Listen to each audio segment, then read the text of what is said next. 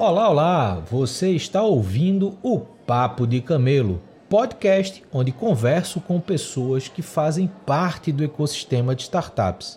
Eu sou o Luiz Gomes e estou há mais de 10 anos imerso nesse ecossistema. Já criei startup, vendi startup, criei programas de aceleração, já analisei mais de mil startups nos últimos anos e participei de diversas rodadas de investimento. Atualmente, eu crio conteúdo para startups na minha newsletter, a Camelo, que eu te convido para conhecer e assinar. Agora, vamos ao que interessa. Temos uma trajetória incrível para conhecer. One, two,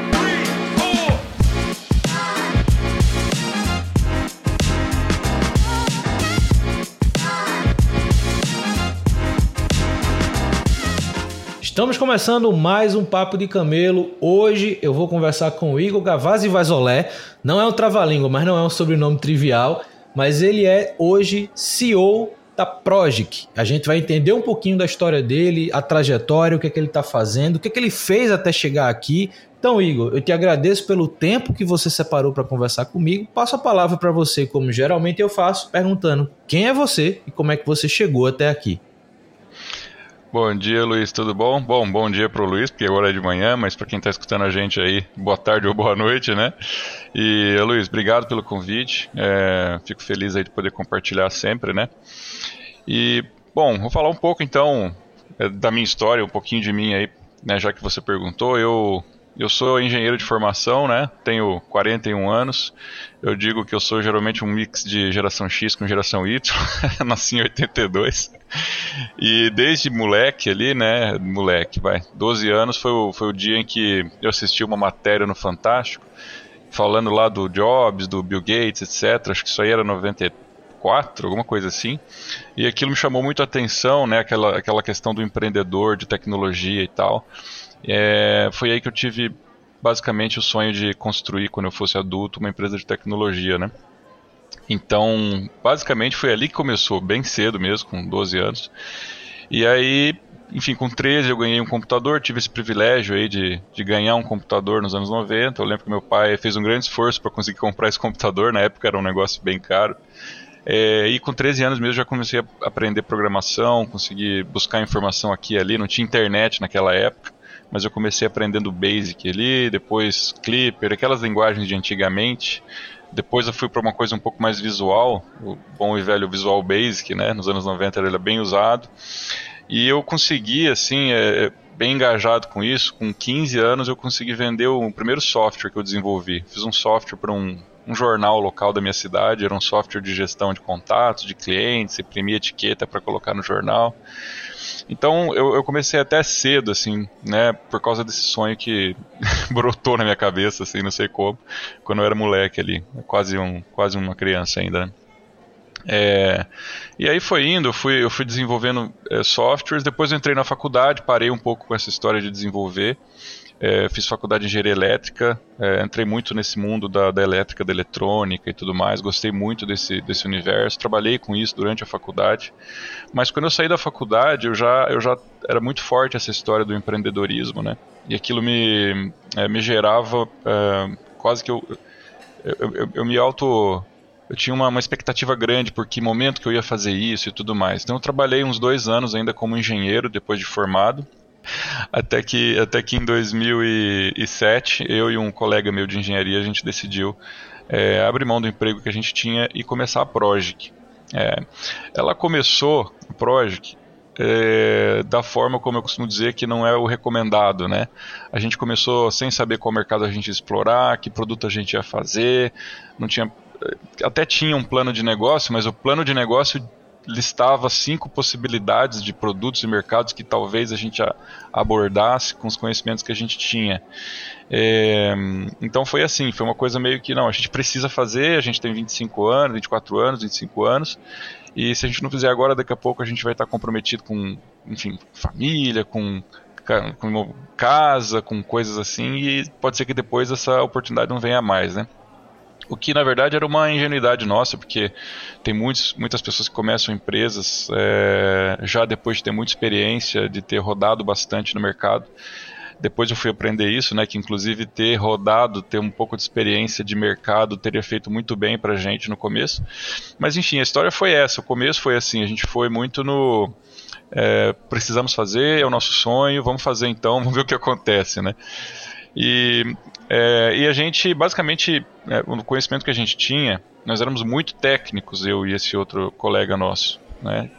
E nós éramos engenheiros e basicamente desenvolvimento de software, fazer coisas de eletrônica, processar vídeo, né? O background que a gente tinha era esse, de produção de equipamentos para emissoras de TV. Então, puramente técnico, vídeo, áudio, eletrônica. Esse era o universo que a gente tinha de conhecimento e a gente pensou assim, vamos fazer uma empresa pensando tudo que a gente pode aplicar de produto é, com esse conhecimento que a gente tem. É um caminho um pouco inverso, né? O certo é você pensar o que, que o mercado está precisando, o que está doendo no, na, na, na, vida das pessoas ou das empresas, o que, que elas estariam dispostas a é, tirar dinheiro do bolso para resolver mas a gente não tinha esse conhecimento, apesar de a gente ter recém saído ali de um MBA que a gente tinha feito, eh, não tinha essa, essa percepção e a gente começou a empresa muito do jeito contrário mesmo. A gente pensou nos produtos e vamos ver qual desses produtos que vai dar certo. E aí tinha, obviamente, um. A gente se sustentou muito no começo ali fazendo consultoria, né? Vendendo. Eh, era, era o que a gente chama de design house, empresa que vende desenvolvimento de projeto, eletrônica e tudo mais para poder ter uma empresa estruturada e com ela estruturada a gente ter liberdade para fazer as coisas que a gente queria ali dentro. É, e como teve esse começo, né, é, é, digamos assim, eu não diria do jeito errado, mas é o jeito mais não recomendado, né? A gente apanhou bastante no começo porque a gente pegou aquele plano de negócio que listava cinco itens e fomos fazendo um por um. E aí a gente fez o primeiro, a gente fez o segundo, a gente fez o terceiro, no quarto a gente já estava cansando, e aí tinha um quinto ali, listado nessa lista, que a gente já estava, puxa, é a última tentativa.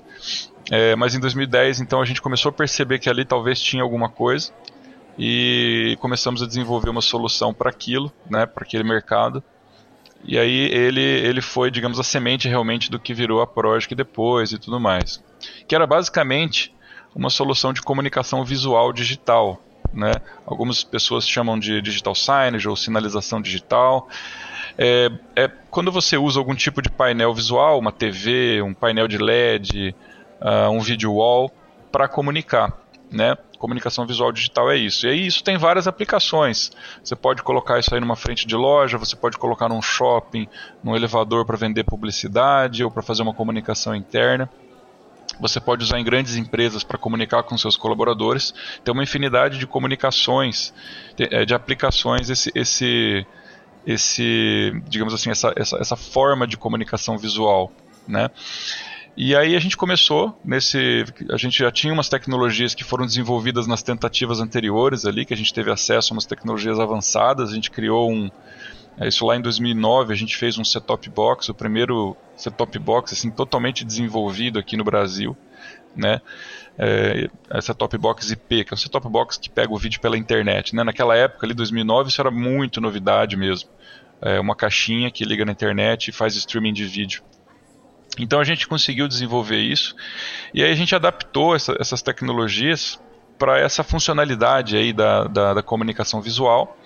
Criamos um SaaS, né, um Software as a Service, para gerenciar o conteúdo que, que era exibido nessas telas é, no final das contas, hoje o SaaS é o core da empresa, é o, é o, é o digamos, é a, é a, base do negócio, né, o produto principal. E aquela questão toda do hardware, do set box que a gente desenvolveu, continua acontecendo, a gente ainda é uma indústria, né, mas ela é, digamos, é, opcional, é, é, é uma complementariedade desse produto principal. Foi assim que a gente virou uma empresa de SaaS, Software as a Service, que, que, que se baseia né, nos, nas boas práticas da, das empresas que focam em recorrência, em assinatura de software. É, e aí a gente nasceu dessa forma. Assim, a empresa, como ela está hoje, ela começou ali, nessa quinta tentativa.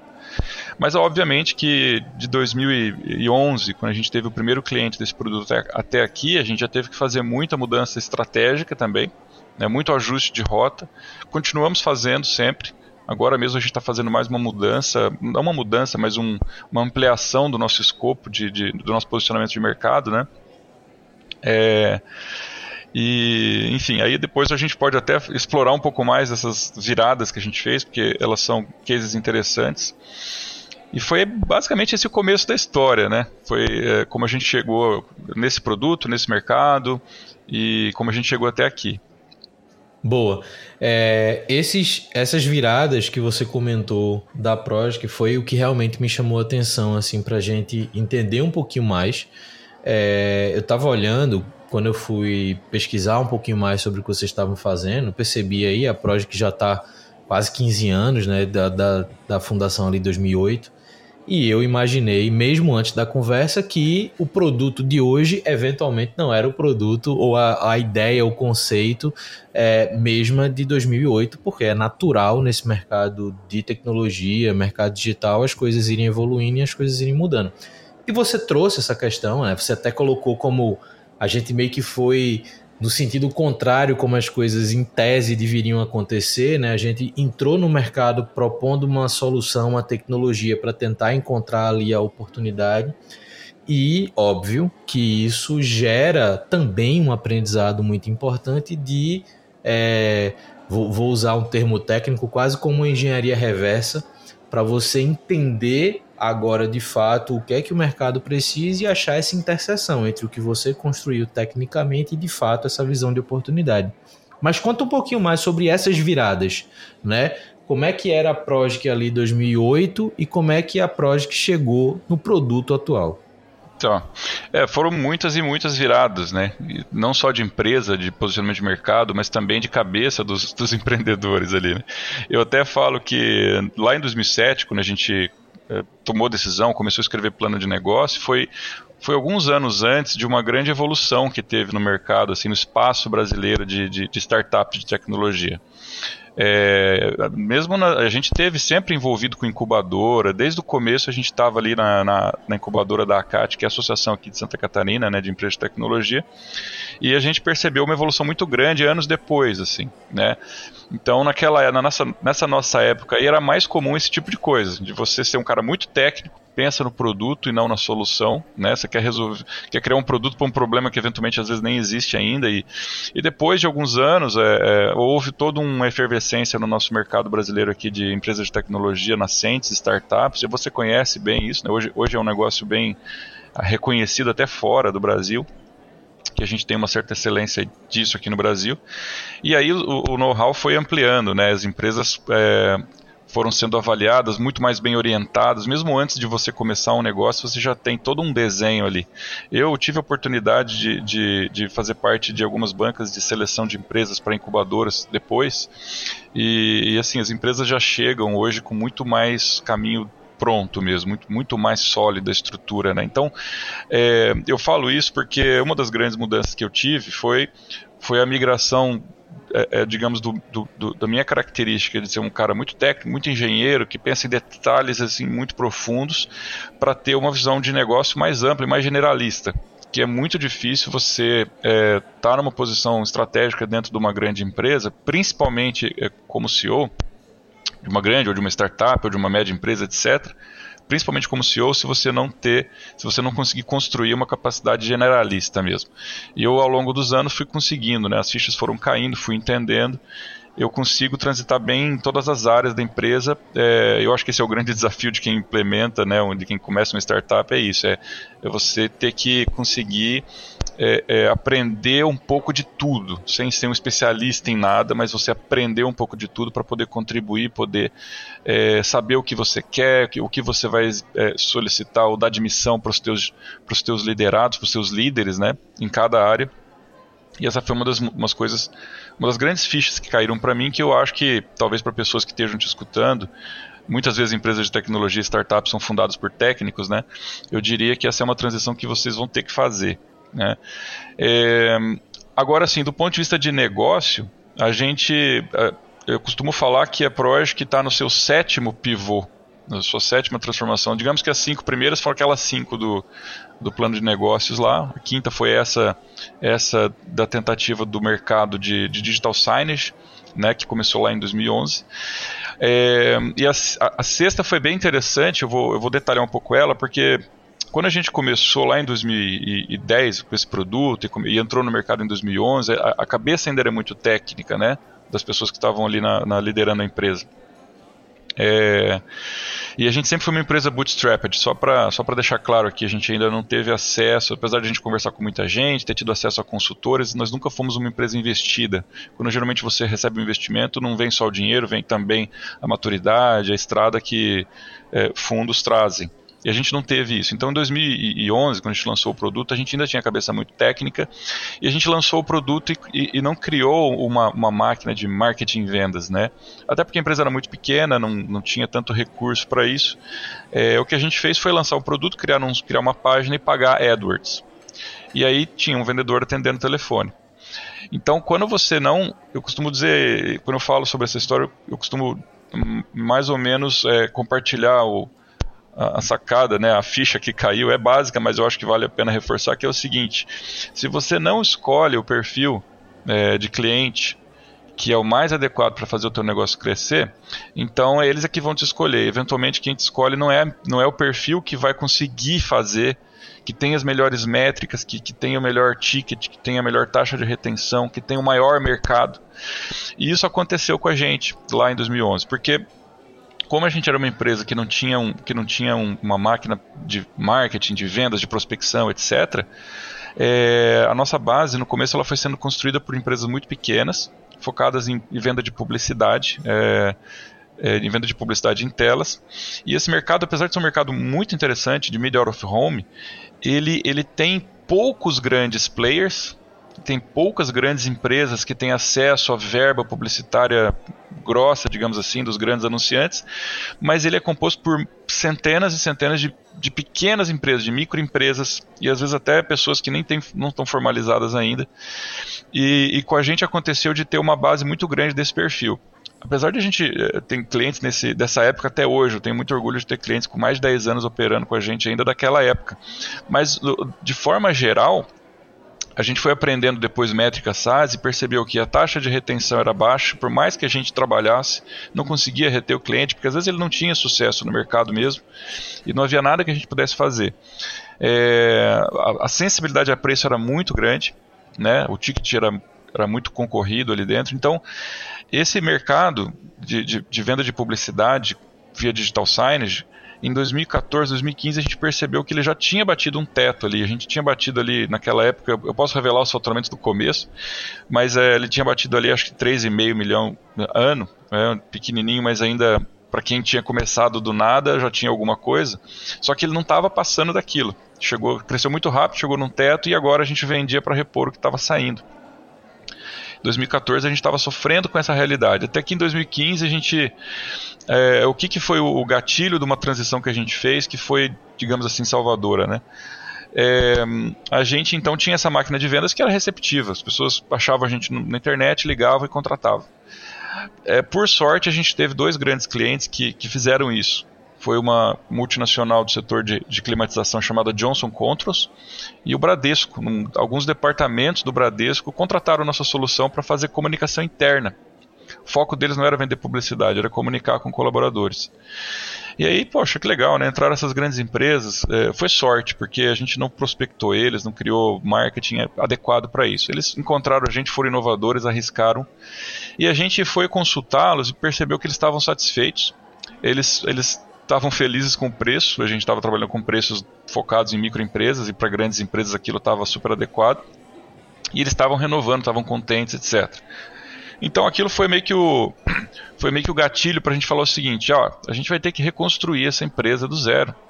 A gente vai ter que fazer um, um movimento de mercado, criar uma máquina de marketing e vendas, definir que o ICP é esse. Pegou lá a Johnson Controls, a, o Bradesco e, e falou, olha, vamos dar que tamanho tem esse mercado. No Brasil tinha 25 mil empresas desse porte.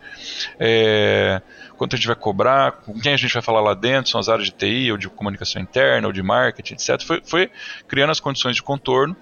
E foi então que a gente começou a pensar em marketing e vendas. E essa foi a, também uma transição para nós, como empreendedores na época, é, de que poderia ter o melhor produto. E o produto era muito bom, porque a gente era muito bom tecnicamente, né? Mas se, se a gente tivesse o melhor produto, mas não tivesse uma estratégia de go-to-market bem estruturada, o concorrente com um produto meia-boca ou um produto ruim, mas que tivesse uma estrutura de, é, de, de marketing de vendas bem estruturada, ele ia ganhar da gente. Isso não era justo. Então a gente entendeu claramente que não, a gente vai ter que se diversificar aqui, vamos ter que aprender isso.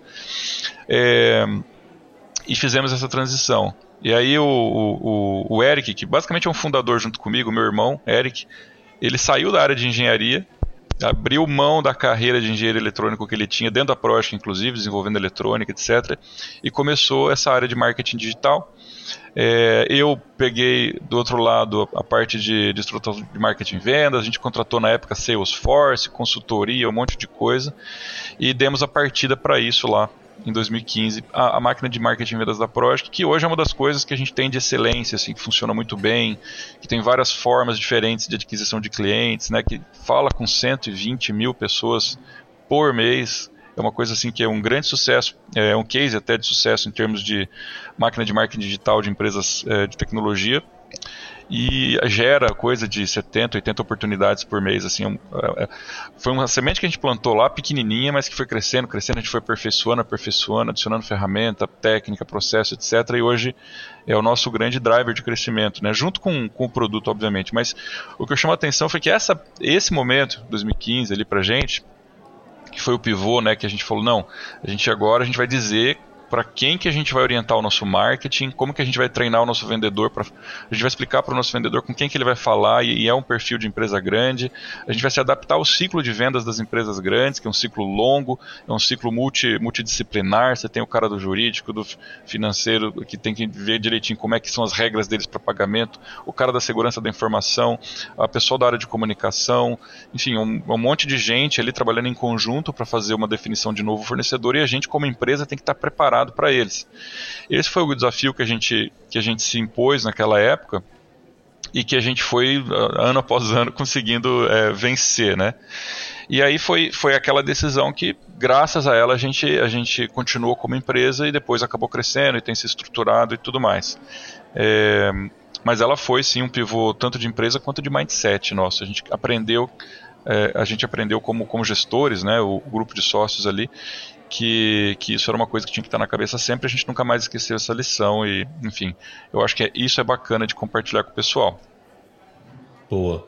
Cara, tem uma coisa que eu vejo que é comum em, em startups, empresas de tecnologia que adotam uma estratégia bootstrapping, é como a visão comercial ela se torna muito mais rápido uma prioridade né? Não que não seja quando você não tem uma startup bootstrapping, que você tem investimento, mas eu acho que aquilo entra num, num ou, numa outra camada de necessidade que faz você, inclusive, repensar os seus comportamentos, suas capacidades, e eu acho que isso tem muito reflexo no que você comentou agora, de desenvolver estratégias de venda que justifiquem o esforço da construção de um bom produto. Né? Então, bons produtos por melhor que sejam, eles não se vendem só. Você precisa atrelar aquilo com uma boa comunicação, com uma boa proposta, com algo que o mercado perceba valor, né? E, e, e esse mercado digital como um todo tem muito essa questão da competição é, com produtos que não são muito bons, mas é como você colocou, às vezes tem uma comunicação boa, às vezes tem um investimento de marketing até desproporcional à qualidade do produto, mas que acaba ganhando mercado, né? Então, o mercado consumidor muitas vezes não tem essa essa primeira impressão pela qualidade, né? A primeira impressão vem pela forma que aquilo é comunicado e o uso do produto ou do serviço vai refletir qualidade. E se a qualidade não é boa, acaba meio que queimando todo mundo que está concorrendo com aquela empresa, como se tudo que tivesse no mercado fosse ruim. Né? Então eu acho que essa visão de vocês é muito bacana. Eu acho que essa tua visão estratégica de mudança de comportamento, de mudança de foco e de desenvolver de fato uma máquina de venda que funcione, que gere resultado e que justifique o esforço do negócio, esse é um ponto-chave, não só para vocês, mas deveria ser um ponto-chave para qualquer outro produto tecnológico. Mas eu fiquei com uma dúvida, Igor. Não uma dúvida, mas eu queria que você comentasse um pouquinho mais. Desde a apresentação inicial que você fez, você comentou que a Project também tem um lado indústria, tem um lado de produção de, de equipamentos, de dispositivos que hoje perde um pouco de força frente à demanda de mercado, como você falou, mas segue esse processo. Você até comentou o caso do seu irmão, que meio que também mudou um pouquinho a posição dele, mas vindo desse processo mais da engenharia. Cara, pensando em produtos digitais no Brasil, a gente sabe que não é um ambiente trivial para você desenvolver equipamentos físicos, né, tecnológicos, você importar equipamentos, você industrializar é, equipamentos e, obviamente, competir com eventuais soluções de dispositivos que possam vir de fora. Qual é a estratégia combinada hoje da Progic em manter essa produção de dispositivos? É, como isso se integra à visão de vocês de mercado e, obviamente, Sim. do crescimento da própria empresa? É, esse, esse, também é uma questão bacana, né? Porque a gente veio desse mundo da, da, engenharia elétrica, eletrônica, software e tudo mais, e o começo da empresa era muito com essa visão de vamos criar um produto que ganhe escala para fazer venda e produzir, vender, produzir, vender era uma, era uma cabeça bem da indústria mesmo. Apesar de a gente ter todo um background de software, né, a gente achava mais legal, digamos assim. Eu falo que é legal, quase que engraçado, porque não importa o que você acha legal, tem que, tem que ver o que. É, o caminho é sempre o contrário, né? É o que estão precisando.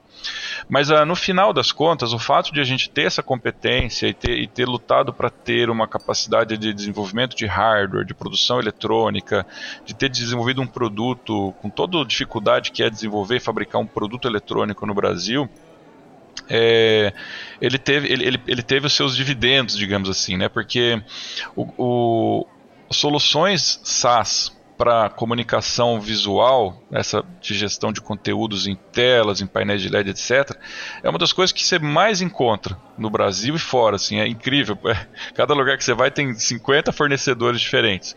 Mas sempre a pedra no sapato dessas empresas costuma ser a questão do hardware. Porque uh, esse tipo de solução é uma solução, a natureza dela é você precisa de um hardware lá na ponta para reproduzir o conteúdo e exibir ele na tela e esse hardware tem que estar conectado num, numa internet ou em alguma outra forma, num 4G, num Wi-Fi, num cabo de rede, e principalmente ele precisa funcionar sozinho. Ele não tem uma interface mouse, teclado, você não tem que ter, ficar indo até ele, senão o teu projeto não escala. E isso sempre foi um, um, um grande ponto importante para esse tipo de solução. E o fato da gente ter desenvolvido o nosso próprio equipamento, ele deu para a gente uma vantagem competitiva em relação aos, aos concorrentes, que é a capacidade de escalar. Eu posso ter um cliente de 400, te 400 telas espalhadas em todos os lugares do Brasil, e a gente de fato tem concessionários. Eu, eu, eu, a gente tem um cliente que a gente não, não tem restrição de citar o nome, que é a Renault, que opera os nossos equipamentos em todas as suas concessionárias. Tem outros concessionários também, mas eu não lembro se a gente tem restrição.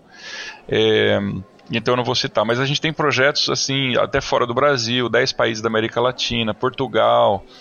É, e a gente não precisa ter uma rede de técnicos para ficar dando manutenção nesses projetos, e nem os nossos clientes precisam porque ele tem ele é um produto muito pensado para aquilo ali, ele tem todos os recursos para ser autônomo, ele se corrige sozinho, ele se ele der um problema, ele, ele, ele, ele corrige o storage, o armazenamento sozinho, ele se vira sozinho, porque ele é todo pensado para esse tipo de aplicação.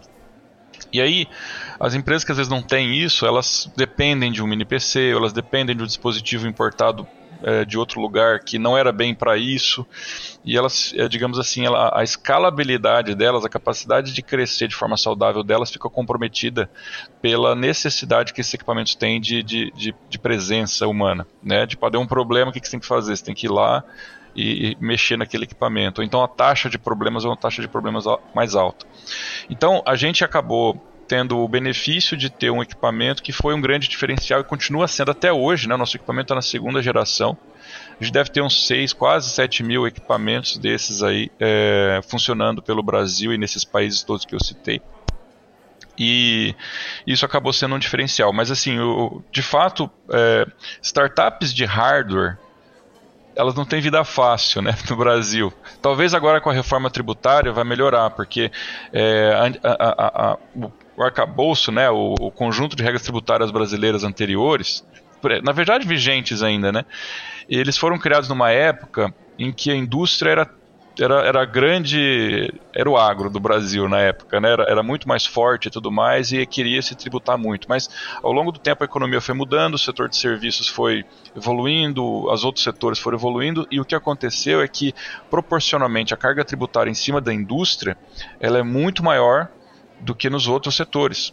E, é, e, acaba que o Brasil, se inclusive, se desindustrializou muito por conta dessa, dessa distorção tributária aí, que tomara que se reverta. E eu, eu, falo isso, tomara que se reverta, mesmo sendo hoje uma empresa quase 100% de serviços.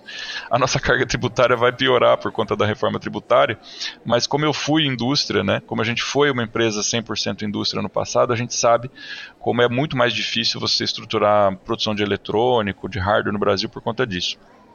É, mas a gente foi também assim. Queremos ter equipamento próprio porque a gente quer qualidade, não é só porque a gente gosta, é porque a gente vê que o, o mercado não está bem servido hoje.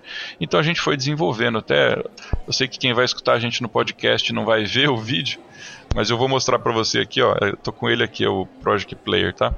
Ele é todo desenvolvido por nós, a parte plástica injetadinha, bonitinha, eletrônica que tem dentro, o software, então é um produto que dá muito orgulho para a gente. Mas o, o, core da empresa é o SaaS, é o software de gestão, é onde a gente gasta 90% da nossa verba de, de P&D e, e, é lá que a gente consegue agregar muito valor para os clientes, né? Tem um, uma coisa, o, o Luiz, que eu acho, dentro dessa história de mudança, eu acho que é bacana trazer para você, porque eu comentei essa grande mudança da empresa, do mindset, da questão product first para eu não diria nem assim é, é, market first, sabe? Eu diria que foi balancear as coisas. A gente nunca deixou de ter um cuidado muito especial com o produto e com o serviço, com processos de pós-venda, com a qualidade, com as funcionalidades do software, elas tinham que ser inovadoras, tinham que ser ousadas, inclusive a gente tem muita coisa na nossa solução que é assim. Claro que não cabe aqui espaço falar para isso, mas eu acredito muito que tem que ser um balanço. Agora o fato é o seguinte, tá? É, isso faz parte desse, desse aprendizado que eu tive ali. Para você ter, de forma sustentável, ano após ano, capacidade de criar um produto de qualidade, você tem que ter antes capacidade de gerar receita para colocar no orçamento de, de, de P&D. E aí isso é, impacta em sim você ter um, você tem que levar muito em consideração e pensar muito nessa questão do teu product market fit, né, do encaixe que você tem com o mercado, na tua estrutura de go to market, em marketing, canais de aquisição de clientes, execução de vendas, etc, etc. Isso é muito importante e a gente aprendeu isso, como eu te falei. Mas tem um outro ponto que foi já uma transição até posterior dessa, que, que a gente passou também, mas que tem muito a ver com tudo isso que eu te falei, que é a, a, a, a gestão financeira da empresa, a gestão de negócio mesmo.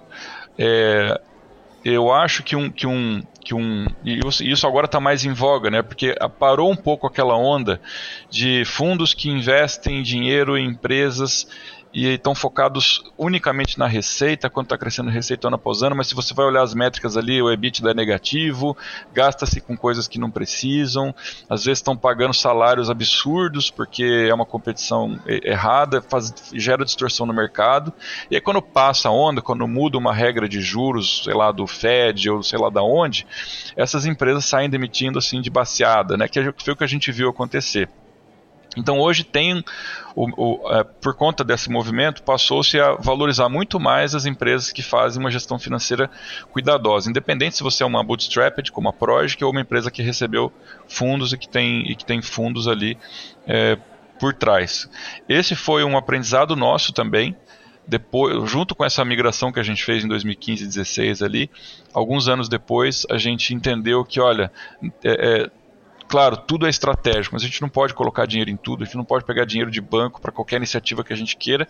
A gente tem que botar na planilha, a gente tem que a gente tem que ver como é que está o nosso DRE, quanto a gente está colocando de recurso é, dentro de cada área da empresa, quanto a gente vai faturar, qual é a nossa perspectiva de faturamento.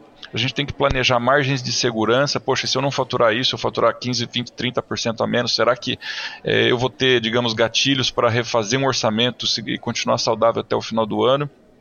A gente aprendeu a fazer isso depois, é, já, já digamos assim, velhinhos, vai com 6, 7 anos de empresa, só que a gente foi começar a fazer esse tipo de gestão. E hoje, assim, eu simplesmente a gente não consegue viver na empresa, sem um orçamento bem detalhado, área por área, cada líder tem o seu. A gente faz rodadas, a gente simula quanto vai ser o DRE do ano que vem, em comparação com o do ano passado, e revisa. Não, nosso EBITDA vai ser de tanto. É, a gente esse ano vai privilegiar um pouquinho mais aqui P&D. Não, ano que vem a gente está precisando dar uma estruturada na empresa, então a área de gestão e administração vai ser um pouco mais contemplada. E você vai fazendo esse ciclo, né? Então isso, isso é, uma, é, uma, é uma virada de mindset também, que às vezes empresários iniciantes, não iniciantes, né, mas é, às vezes, tem muito perfil de, de gente nova fazendo empresa de tecnologia como eu era, né, quando tinha 24 anos, resolvemos abrir a empresa. E, e, você não tem no tua veia, correndo no teu sangue, a percepção ainda de como isso é fundamental. É, então, como teu, teu, o teu podcast, com certeza ele tem um público muito desse perfil startupeiro, como eu já fui, como eu acho que até sou ainda, eu diria isso, olha, uma hora você tem que aprender a olhar um DRE muito bem olhadinho, planejar o teu DRE do próximo ciclo ali, do próximo ano, negociar o orçamento internamente. Não é uma coisa fácil, falar é fácil, tá? Mas não é uma coisa fácil de fazer porque tu precisa de sistema, tu precisa de processos bem definidos de back office para registrar tudo que você está comprando, tudo que tu está recebendo, classificar cada linha do teu, do teu fluxo de caixa, né, colocar data, colocar centro de custo, esse tipo de coisa. Não é uma coisa que se faz de uma hora para outra, tá? É, são, é uma coisa que às vezes demora anos para fazer se você não está, digamos assim, se você não tem pessoas que já vieram com esse know-how. Mas, mas é fundamental. Não tem como ser uma empresa com mais de, sei lá, 6, 7 milhões de, de reais de faturamento anual, 10 milhões de faturamento anual, sem isso. Não tem como. Então, a gente fez essa transição também, que é uma transição não só de empresa, mas é uma transição de capacidade do time de gestão. E, e, eu acho que todo, toda pessoa que quer construir uma empresa grande, ele tem que saber que uma hora vai ter que passar por isso, ou né, o quanto antes. Então, acho que essa é uma contribuição. Isso é um ponto muito importante, porque aí já são dois aspectos que eu acho que a gente precisa estimular cada vez mais essa galera que está empreendendo refletir sobre. Uma é aquilo que a gente estava falando, né, da, da priorização da capacidade de venda. Né? Você está criando um produto, você precisa fazer com que esse produto ele tenha um fluxo comercial. Mas esse aspecto que você colocou agora, eu acho que ele é tão importante quanto que é você ter a capacidade de gerir o seu negócio. Né? Quando a gente fala de gestão para startups, meio que todo mundo, o, cabelo arrepia e todo mundo pensa que vai entrar num ciclo meio burocrático das coisas. Mas essa visão de você ter cuidado com a gestão financeira, ter cuidado com a gestão de pessoas, ter cuidado com a gestão do aprendizado, né? Porque querendo ou não, cada teste de produto que você faz, você gera um aprendizado de erros e acertos que você ou quer potencializar ou não quer repetir, então tem que ter esse cuidado também da gestão do aprendizado, mas essa essa visão onde a capacidade de gestão precisa fazer parte da formação empreendedora, e aí quando eu falo formação empreendedora, não é só para quem passou por uma aceleradora ou passou por um programa de apoio. Não, a formação empreendedora é o dia a dia, é a, é a, a vivência empreendedora. Você precisa se desenvolver em termos de quem está liderando um novo negócio, de quem faz parte de um negócio que, por mais dinâmico, por mais inovador que seja, precisa ter o que você falou, cara, precisa ter cuidados estruturais para que a coisa toda não vá ralo abaixo com qualquer oscilação de mercado que aconteça e vai acontecer cada vez mais e vão ser oscilações cada vez mais desafiadoras porque é o momento que a gente está vivendo. Então acho que isso é um, é um fator de maturidade muito importante, Igor, e que eu acho que com certeza gera muito ponto de reflexão para quem está ouvindo. Um outro ponto, acho que já para dar um fechamento à nossa conversa, mas um outro ponto que me chamou a atenção quando eu pesquisei mais sobre a Projic é o fato de vocês é, terem encontrado essa abertura de mercado na comunicação interna, de você estar tá ali caminhando também para e passo com as demandas de, de cultura, de capacitação e de comunicação em geral dentro da estrutura empresarial. E isso conversa muito com um momento que a gente vê no mercado, que são essas RH Techs também, que entram nesse, nesse âmbito do, do relacionamento, do ambiente de trabalho e toca também nesses aspectos de comunicação. Como é que hoje tu enxerga esse mercado, essa experiência que hoje a Project tem de poder entrar nas empresas, criar esse ambiente físico e digital de comunicação? Mas como é que tu enxerga hoje esse mercado a cada vez mais aberto às tecnologias voltadas ao colaborador, à estrutura interna? É, e, e, bem legal essa pergunta, porque inclusive lá, quando a gente fez essa, essa esse pivô em 2015, é, a gente analisou e a gente quis entender muito por que, que aquelas grandes empresas estavam usando o nosso produto tão satisfeitos assim. E a gente começou a refletir e, sobre esse mercado como um todo, sobre as macro tendências que tinham, né? E até sobre a nossa própria digamos assim, característica como empresa. A gente sempre foi, mesmo sendo uma empresa de engenheiros, né, que tipicamente não, não talvez não sejam tão reconhecidos por isso, mas a gente sempre foi uma empresa que, que, que na nossa, digamos assim, no nosso jeitão, nossa cultura, etc., teve a questão de pessoa, de ética, de justiça interna, muito forte, né, de fazer tudo certinho, tá, sabe? Desde o começo sempre teve muito isso, de relacionamento, bom relacionamento é um valor que a gente tem desde o começo desde a funda da fundação da empresa, um valor corporativo realmente declarado. É, e aí a gente, é, pensando, fazendo essa autorreflexão e olhando o mercado e olhando aqueles clientes, meio que essa foi a grande ficha que caiu. Há uma macro tendência de, de décadas que ela vem seguindo e vai continuar seguindo, e toda empresa quer se posicionar em alguma macro tendência, é a macro tendência de o colaborador, do capital intelectual, está cada vez mais sendo reconhecido como chave, cada vez mais no centro. E a gente declarou isso ano após ano dentro da nossa empresa, quando a gente faz nossas reuniões internas, de quais são os nossos, digamos, a, questão macro estratégica nossa, né, que tem isso é, a gente precisa estar tá dentro desse movimento, porque tem tudo a ver com quem nós somos, tem tudo a ver com o produto que a gente pode oferecer ao mercado. É um produto que, que, que leva essa premissa, né? As empresas vão cada vez mais estar se preocupando com o seu colaborador e a comunicação é chave para isso. A comunicação da empresa com o seu colaborador ela é chave para esse processo. Né? Então foi aí que a gente se posicionou, foi, foi dentro desse arca, digamos assim, arcabouço é, de reflexões assim que a gente se posicionou. Isso realmente se materializou cada vez mais, continua se materializando, as empresas cada vez mais. Depois surgiu o ESG, que, que resvala bastante nessa questão do cuidado com, com o colaborador, não é só a questão ambiental, mas tem muito a questão do cuidado com o colaborador. Recentemente eu vi uma notícia da Natura, que é uma empresa expoente desse, desse, desse universo ESG, digamos assim, né? e, e e eles até anunciaram que eles implantaram lá um salário eu não lembro o nome que eles utilizaram, mas eles têm um, eles têm um cálculo por região de qual é o salário mínimo para se viver dignamente naquela região, e eles não pagam salários mais baixos do que aquilo, que é um valor, obviamente, bem superior ao salário mínimo. Então, esse é um pequeno exemplo de como aquela, aquela é, aquela percepção que a gente teve lá de que esse é uma macro tendência, ela vai continuar crescendo, etc., ela vai dando sinais de que é isso mesmo. E eu acho que vai continuar acontecendo. Claro que você pode ter pequenas variações, mas no macro é isso que vai acontecer. Né? O capital intelectual cada vez mais valorizado e as empresas precisam se preocupar com isso. É, a gente, é, hoje, a gente se orgulha de não vender apenas um produto de tecnologia. A gente vende um, um conceito também. É por isso que a gente é, faz tanto esforço para ir para o mercado com conhecimento, com marketing de conteúdo, podcast, a gente entrevista as pessoas que são referência nesse mercado, é, a gente coloca artigos falando sobre isso, a gente se comunica mensalmente com, como eu falei, mais de 100 mil pessoas do universo de gestão de pessoas das, das médias e grandes empresas.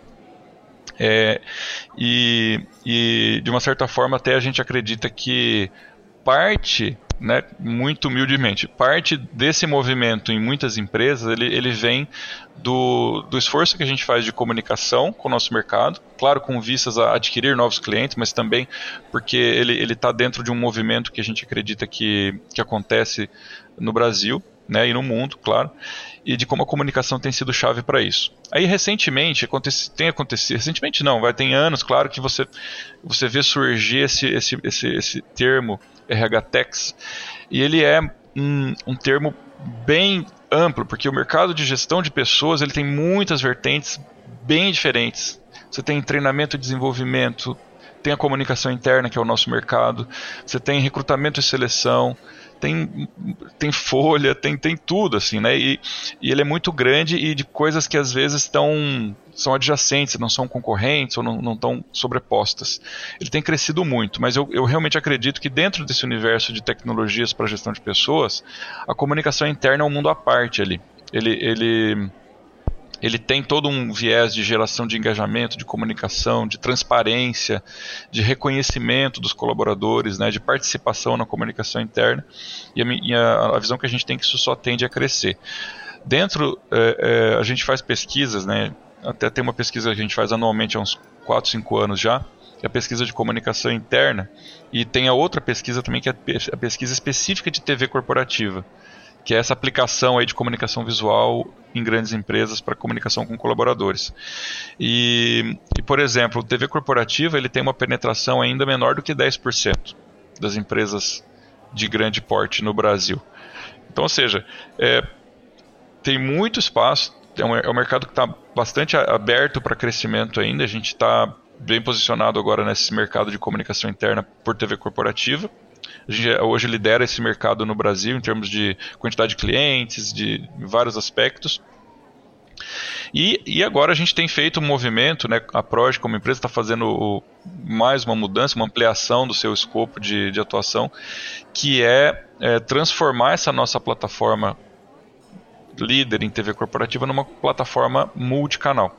Também tem essa tendência de você unificar os canais. Poxa, eu vou ter uma TV, mas eu também vou acessar o cara que está home office usando um aplicativo ou uma intranet, ou ele está viajando. Então ele vai acessar minha comunicação institucional, minha comunicação corporativa, é, se ele está presencialmente, se ele está remoto, e eu vou gerenciar isso aí tudo de um lugar só. Então a gente está fazendo esse, esse, esse, essa, essa transição também, essa ampliação de escopo para, digamos assim, preparar um próximo um próximo passo de crescimento para a gente e, e, mais uma vez dentro dessa macro visão de que comunicação é chave e cada, cada vez mais o colaborador está no centro as empresas cada vez mais estão percebendo isso né? Boa.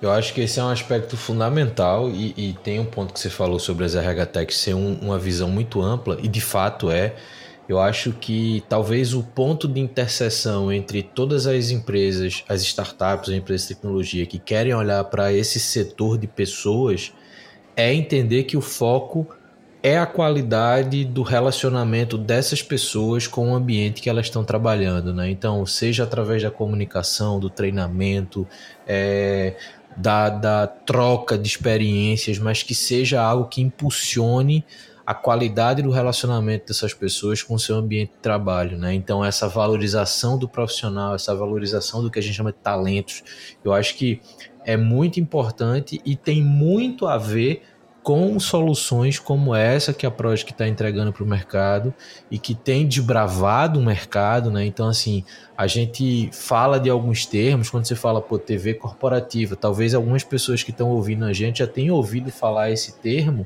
há um bom tempo, mas ainda é um produto que tem impacto, mas tem uma abertura ainda muito pequena, tem uma presença ainda muito pequena. Então tem todo um mercado para se explorar e, obviamente, mudar a percepção das empresas sobre a adoção de soluções como essa no dia a dia do colaborador e na relação como um todo.